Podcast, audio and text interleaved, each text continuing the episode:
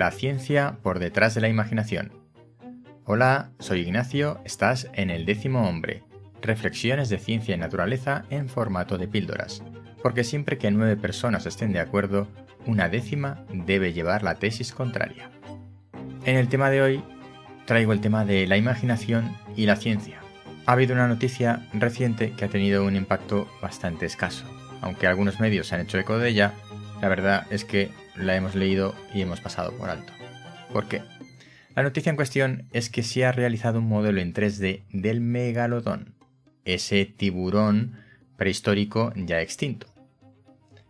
Pues a mediados del pasado mes de agosto, estamos en el año 2022, se hace el modelo 3D más perfecto de un megalodón con toda la información que se conoce hasta ahora. Y resulta que el megalodón medía 16 metros.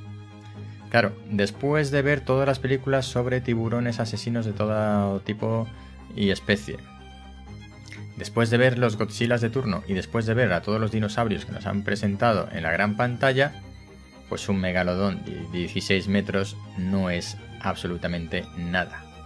Básicamente, nuestra imaginación ha ido por delante de la ciencia. Es verdad que lo de los dinosaurios gigantes no ha sido una invención, pero vamos, el resumen es que estamos tan acostumbrados a ver Godzillas y otros animales gigantescos, por no hablar de King Kong, que el megalodón de 16 metros se nos ha quedado pequeñito. Así que, a pesar de ser una noticia muy interesante y de disponer de un módulo en 3D de un dinosaurio, uy, perdón, de un tiburón extinto, un tiburón gigante, pues bueno, ha impactado bastante poco en nuestro conocimiento. Te dejo las referencias de esta noticia en las notas del programa. Como siempre, suscríbete si no lo has hecho. Si estás en YouTube, dale a la campanilla. Nos vemos pronto. Esto es El décimo hombre.